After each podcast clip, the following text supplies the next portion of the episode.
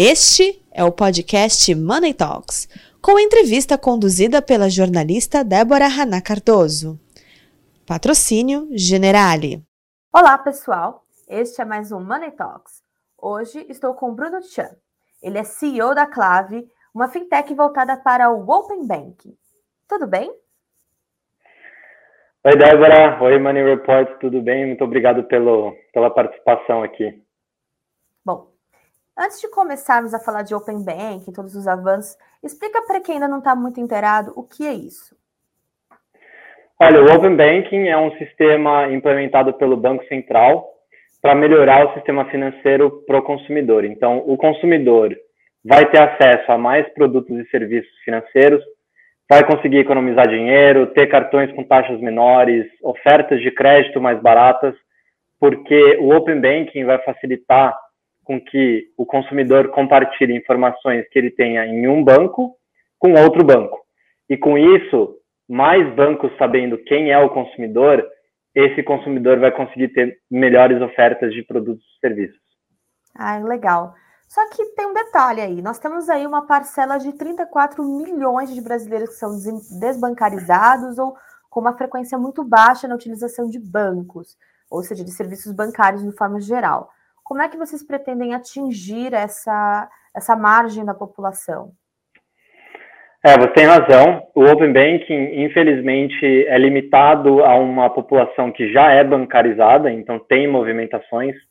É, mas o Open Banking é o primeiro passo de uma coisa muito maior. Isso se chama Open Finance.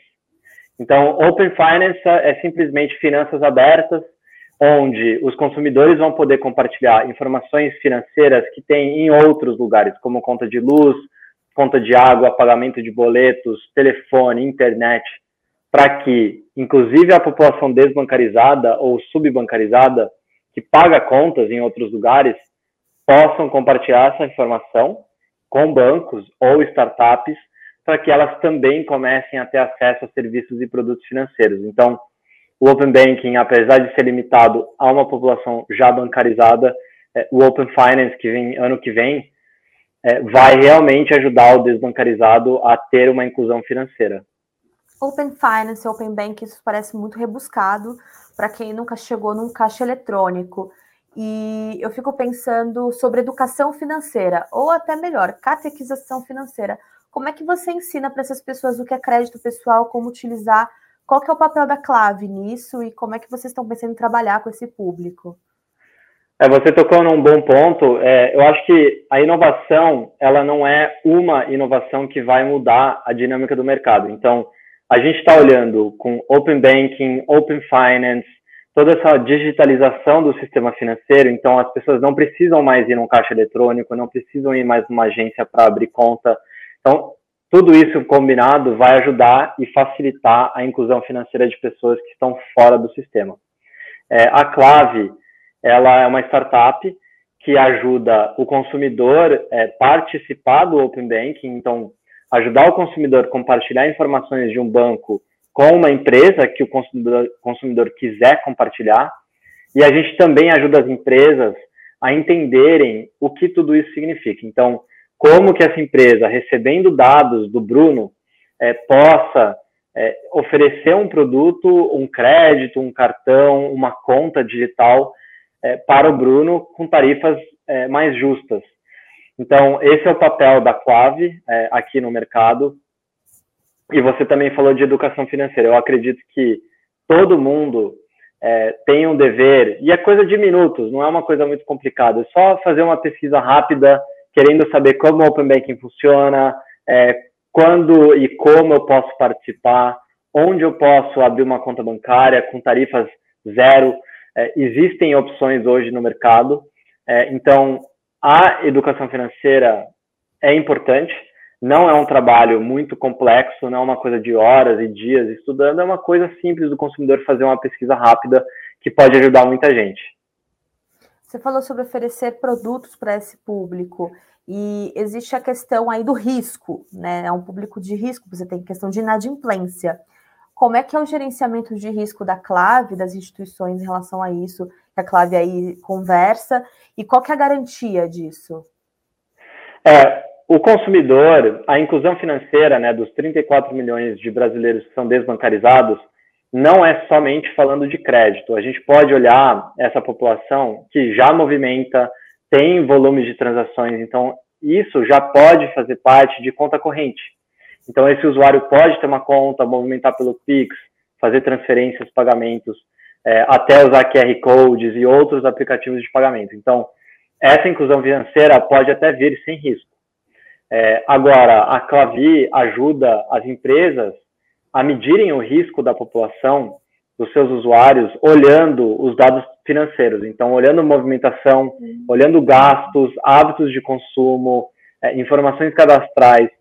A gente pega muitos dados do usuário, é, olha com detalhes de cada um deles e ajuda a instituição ou o banco a entender qual é o risco de crédito do Bruno, onde ele se encaixa, que tipo de produto que ele poderia ter acesso, é, para que o banco e o consumidor é, tenham uma participem desse ecossistema em conjunto é, e que os dois possam aproveitar um do outro. E qual é o impacto de você bancarizar uma pessoa na vida da pessoa, do indivíduo? O que, que muda na vida de alguém que nunca teve acesso a isso? Olha, eu acho que a bancarização é extremamente importante. É, você tem várias vantagens quando você faz parte do sistema bancário. É, dependendo de onde você mora, as vantagens são é, ainda mais. Então, falando do sistema bancário, a gente pode fazer transferências para pessoas que estão longe da gente, é, participar de, de benefícios que o banco possa te dar por pagar. Às vezes você tem desconto para pagar uma conta bancária ou um boleto usando o seu banco.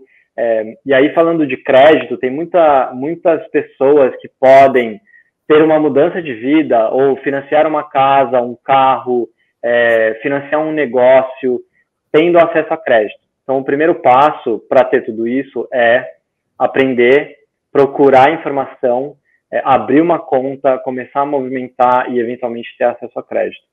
E desses avanços que nós citamos anteriormente, quais são as limitações?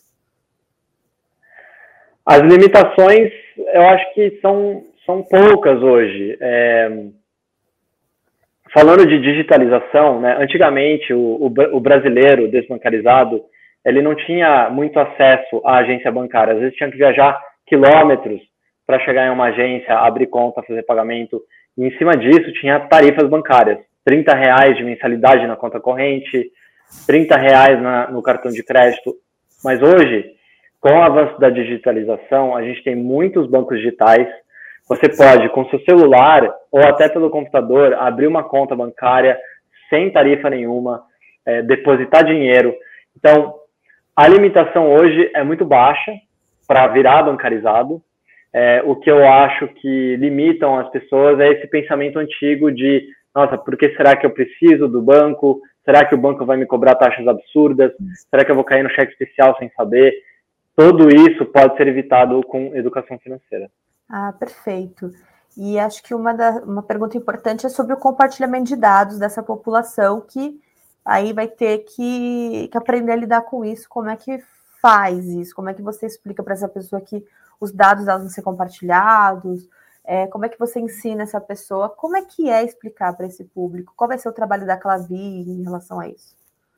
É, é um trabalho, por ser uma coisa nova do sistema bancário, e a gente está falando de compartilhamento de dados, que é bastante sensível, é, é, naturalmente. Exato, exato. Naturalmente tem uma resistência é, de adesão da população. É, mas eu queria deixar claro que o sistema é bastante seguro, é, o Banco Central tem sido bastante rigoroso é, na implementação do Open Banking. E lembrando, o compartilhamento de informação que eu estou falando aqui não é tirar dinheiro de uma conta e mandar para outra.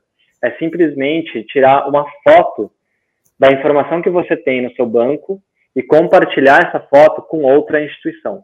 Então, é simplesmente olhar o que você tem de movimentações, crédito, limites, etc. Isso é, tem uma grande vantagem para o usuário com muito baixo risco. E lembrando que esse compartilhamento é sempre com o consentimento do usuário. Quem é dono da informação somos nós, consumidores. Então a gente decide quando e com quem compartilhar essa informação. para quem ainda não entendeu, por que, que interessa para outra instituição as minhas informações? É, hoje é muito difícil o consumidor pegar, abrir uma conta ou pedir um crédito, pedir um financiamento em uma, um banco que não conhece o consumidor, que não tem histórico. Então, é muito mais fácil hoje você ter acesso a esses produtos na instituição que te conhece, mas você acaba sendo limitado a apenas uma oferta. Então, o Open Banking, compartilhando informações com uma, cinco, dez instituições, você, consumidor, tem opções. É simplesmente isso. Você vai ter mais opções de ofertas e você vai poder escolher qual faz mais sentido para você. Então, então isso é, é oferta e demanda para o consumidor no sistema bancário. Exatamente, vai democratizar a informação financeira e vai abrir mais ofertas para o consumidor. Ah, perfeito. Olha, muito obrigada. Eu queria assim convidá-la a voltar aqui para quando tu estiver mais consolidado nessas questões de bancarização.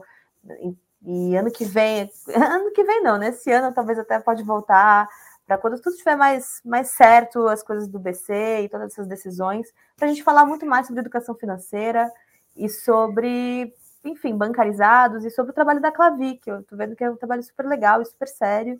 Enfim, está convidado para voltar aqui em Money Report. Muito obrigado, Débora.